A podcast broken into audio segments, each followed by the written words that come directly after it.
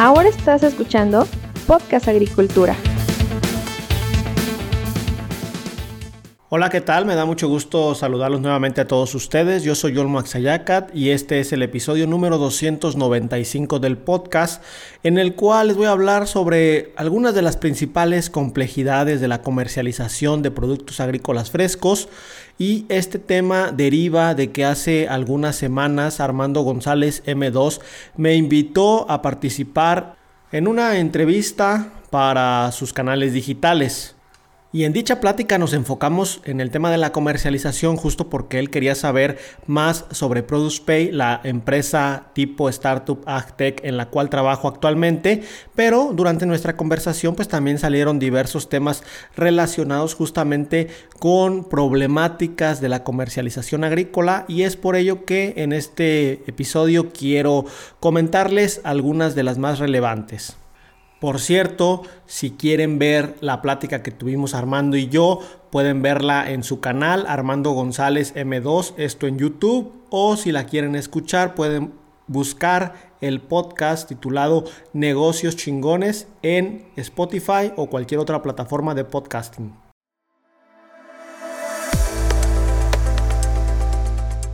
La primera de las complejidades que quiero platicar con ustedes el día de hoy es el riesgo o el gran riesgo que se corre al comercializar productos agrícolas. Y hablamos de riesgos si se comercializan productos agrícolas a nivel nacional o para consumo nacional, pero también hablamos de riesgos si se comercializa para la exportación. ¿Dónde radican los riesgos? Bueno, pues al final de cuentas, todos nosotros sabemos que obtener un producto agrícola requiere de tiempo, requiere de insumos, requiere de trabajo, requiere de esfuerzo y pues cuando un agricultor llega al momento de la cosecha, en ese momento todavía no tiene seguro el retorno sobre la inversión. Porque al final de cuentas, hasta que no venda ese producto y hasta que no le haga llegar ese producto al comprador, seguramente los riesgos todavía son muy elevados. ¿Por qué? Porque se pueden tener pérdidas.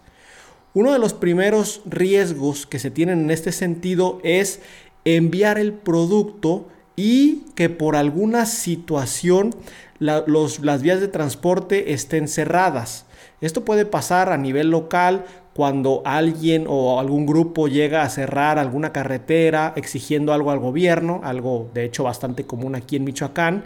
o también puede pasar a nivel internacional, como vimos ahora con el problema del coronavirus, como en Estados Unidos se restringió de cierta manera, no se bloqueó en su totalidad, pero se restringió de cierta manera el tránsito a través de los cruces fronterizos, lo cual pues afectó obviamente al comercio de productos agrícolas. Y como estamos hablando de productos frescos, al final de cuentas una detención o, el, que el transporte se tarde debido a un cierre de, cruces, de carreteras o de alguna otra vía de comunicación,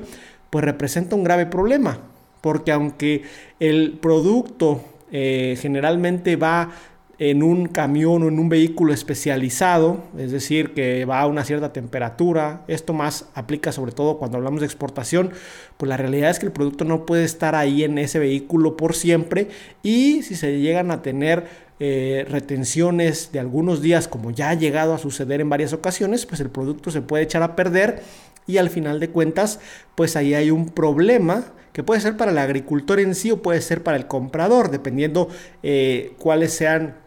los términos que se hayan manejado ahí para la operación. Pero entonces, existe este gran riesgo porque al final de cuentas, pues el agricultor, mientras su producto no llegue al comprador, no llega a manos del comprador y el comprador lo acepte, pues se da esta problemática de que el agricultor no tiene el dinero de vuelta en sus manos. No puede decir, gané tanto de esta inversión que hice con este cultivo porque pues no no ha tenido todavía el dinero en sus manos. Obviamente, también puede existir el problema, y esto se da más para el tema de exportación, de que el contacto al cual estamos enviando de repente se desaparece y ya no sabemos dónde quedó el producto. Y de hecho, este es un problema bastante común en el cual todavía eh, muchos agricultores llegan a caer en esta situación. ¿Por qué? Porque al final de cuentas, cuando hablamos de exportación, pues estamos hablando de confiar en alguien que se encuentra en otro país jugando con otras reglas, eh, conociendo un mercado que nosotros podemos desconocer por completo y pues hay una confianza, pero esa confianza muchas veces no se llega a dar de manera adecuada, es decir, en ambos sentidos y en más de una ocasión pues los compradores en Estados Unidos se han desaparecido con la mercancía y los agricultores se quedan sin su dinero. Obviamente esto también puede llegar a pasar a nivel nacional, cuando se le entrega el producto a alguien que por alguna razón ya no puede cubrir con el pago se declara en bancarrota o tiene alguna problemática que le impide hacer ese pago, pues al final de cuentas, pues el agricultor muchas veces se queda entonces así como de, bueno, ¿y yo qué? ¿A mí quién me va a pagar? Y esto se llega a dar en muchísimas ocasiones todavía, como les comento, y por esto, pues esta es una complejidad de la comercialización, el alto riesgo que se corre al comercializar productos agrícolas y razón por la cual es de mucha importancia desarrollar canales de comercialización adecuados con gente seria del sector, con, personas o empresas serias que estén interesados obviamente en relaciones a largo plazo. Otra complejidad bastante interesante que limita de cierta manera la comercialización e incluso afecta a la producción agrícola es la falta de financiamientos adecuados para seguir operando mientras pagan. En este caso hablamos, por ejemplo, de la exportación. Cuando un agricultor exporta, los tiempos que normalmente se manejan para que el comprador pague esa mercancía van de uno a tres meses. Entonces, si a un agricultor le va bien, 30 días después de que ha enviado su producto, o más bien de que el comprador ha recibido su producto en la frontera o en alguna parte de Estados Unidos y ha decidido que sí tiene ese producto, la calidad o los requerimientos que él necesita para realizar la comercialización, pues una vez que se llega ese momento, hay que contar 30 días o un mes para que el agricultor como mínimo pueda recibir su pago, pero como máximo podemos irnos a 90 días o podemos irnos incluso a más cuando no se tiene un comprador serio que respete los plazos. Y en este sentido pues se genera una problemática enorme porque al final de cuentas el agricultor ya realizó la inversión económica necesaria para llevar su cultivo a buen término al momento de la cosecha y es muy probable que durante este periodo de espera eh, a que le paguen su mercancía se pueda ver en problemas económicos porque al final de cuentas en el campo pues se tiene que seguir pagando la nómina, que es eh, eh, de manera general el mayor gasto que se tiene en agricultura, pero también se tiene que seguir pagando el tema de los insumos, llámense fertilizantes, llámense plaguicidas, llámense productos orgánicos y hay que estar pagando el diésel o la gasolina para movilizar las máquinas o los vehículos.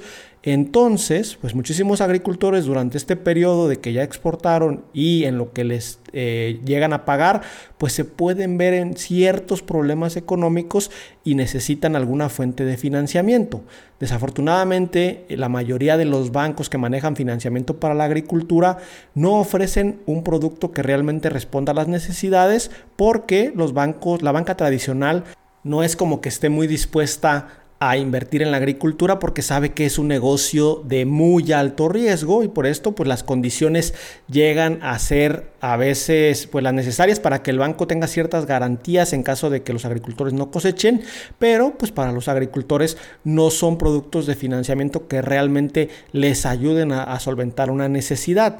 Y justamente aquí quiero hacer el paréntesis eh, la conversación que tuve con Armando surgió justamente porque él quiso platicar sobre Produce Pay, que es una startup eh, basada en Los Ángeles, California, eh, en la cual trabajo actualmente, como ya les comenté, y en donde nos enfocamos a generar algunos productos de financiamiento específicos con condiciones adecuadas, en este caso para productores que ya exportan o para productores o comercializadores que ya exportan hacia los Estados Unidos. Cierro paréntesis. ¿Qué es un producto de financiamiento que responde a una necesidad en el campo? Pues es un producto altamente flexible y el cual se pueda entregar de manera rápida, porque cuando se ocupa dinero en el campo, pues se ocupa para el día de hoy, no se ocupa para dentro de dos semanas que se revisen, que, es lo que a veces se tarda en revisar eh, toda la documentación por parte de los bancos, o sea, se necesita a la brevedad posible y se necesita con condiciones que no ahorquen a los agricultores.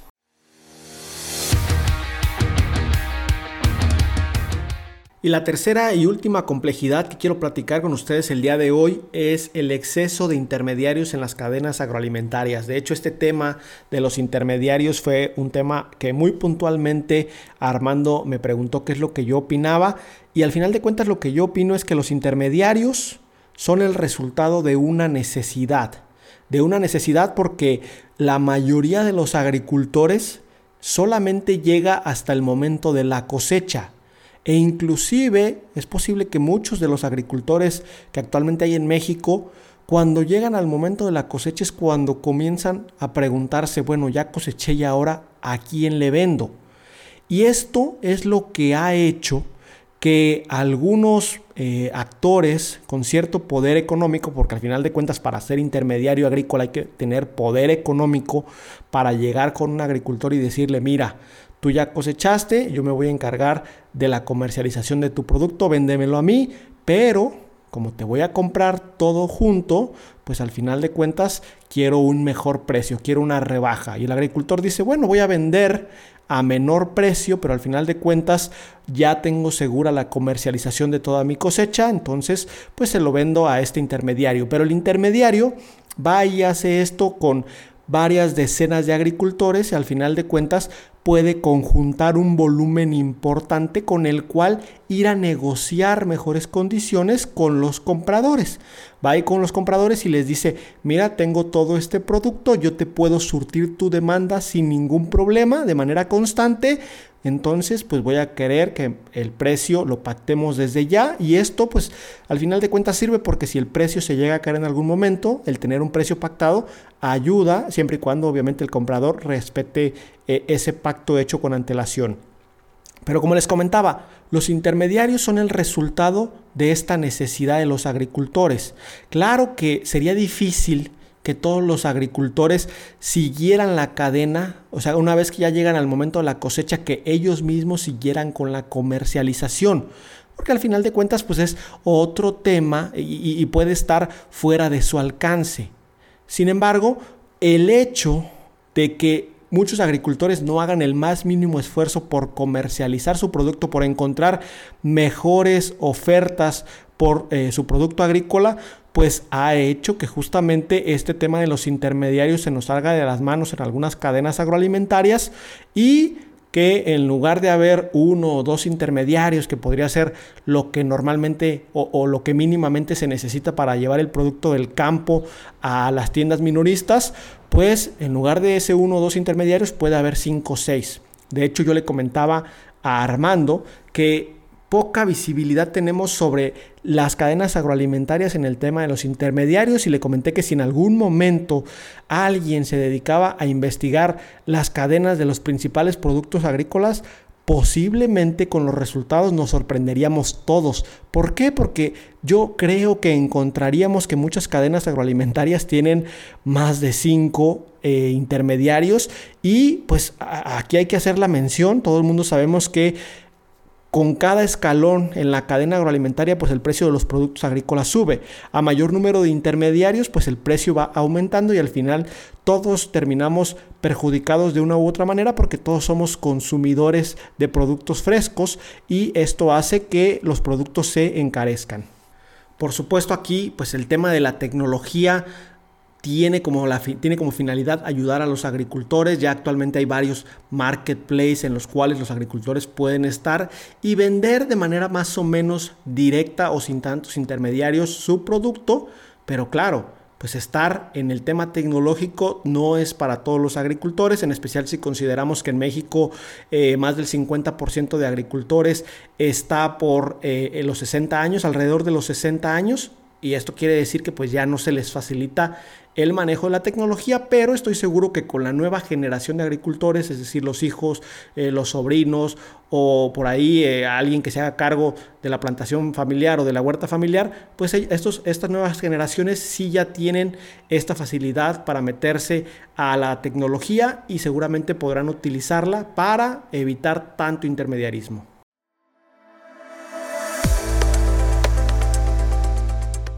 De hecho, la tecnología puede ayudarnos con estas tres complejidades, que no digo que sean las únicas que existen, pero desde mi punto de vista son de las principales, porque cuando nosotros entramos ya a un marketplace con personas preverificadas, en este caso compradores y vendedores, el riesgo de cierta manera se minimiza, el riesgo de, de, la comercialización, de enviar el producto, pero hay que recordar que al final de cuentas siempre va a existir un nivel mínimo de riesgo inherente que no vamos a poder eliminar, aunque, pues como les comento, ya con estos marketplaces ya podemos tener los datos o podemos tener el contacto de la persona que va a recibir nuestro producto y de hecho, pues podemos incluso ver valoraciones que han hecho otros este, clientes sobre esos compradores o sobre esos vendedores y de esta manera podemos aumentar en cierta medida la seguridad de con quién estamos haciendo negocios. En el tema de financiamiento también la tecnología está comenzando a ayudar a que las solicitudes se realicen de manera más eficiente y los tiempos de verificación de la información se acorten. Claro, pues aquí obviamente siempre va a tener que darse un tiempo de revisión de documentos, pero pues si esto es manual va a tardar más y, y si esto utiliza de alguna u otra manera cierta tecnología, va a ser menos ese tiempo de espera, porque como les comentaba, pues en la agricultura si se requiere financiamiento se requiere para allá. O sea, es difícil eh, solicitar un financiamiento y que este llegue en un mes o dos. Ya para ese momento estoy seguro que los agricultores ya consiguieron el dinero que necesitan de otras fuentes. Y pues también, ya como les había comentado, para evitar el exceso de intermediarios, si nosotros con la tecnología o las herramientas tecnológicas que existen podemos comercializar de forma más directa con los compradores, pues ahí va a ser beneficio para todos porque no se nos va a ir de las manos este tema de los intermediarios, es decir, no va a haber excesivos intermediarios en una cadena, que al final de cuentas los intermediarios son necesarios. Son necesarios porque para llevar todo el producto fresco producido en el mundo a los diversos mercados de consumo, porque hay que recordar que muchísimos de los alimentos frescos, eh, llámese frutas, hortalizas o hierbas que consumimos de manera normal o cotidiana, vienen del otro lado del mundo, de países bastante lejanos. Y esto es gracias a los intermediarios. Pero, pues siempre y cuando no se aumente demasiado el número de intermediarios, creo que estamos en un equilibrio correcto. No me resta más que agradecerles por estar ahí. Recuerden que yo los espero muy pronto con un nuevo episodio del podcast. Hasta luego.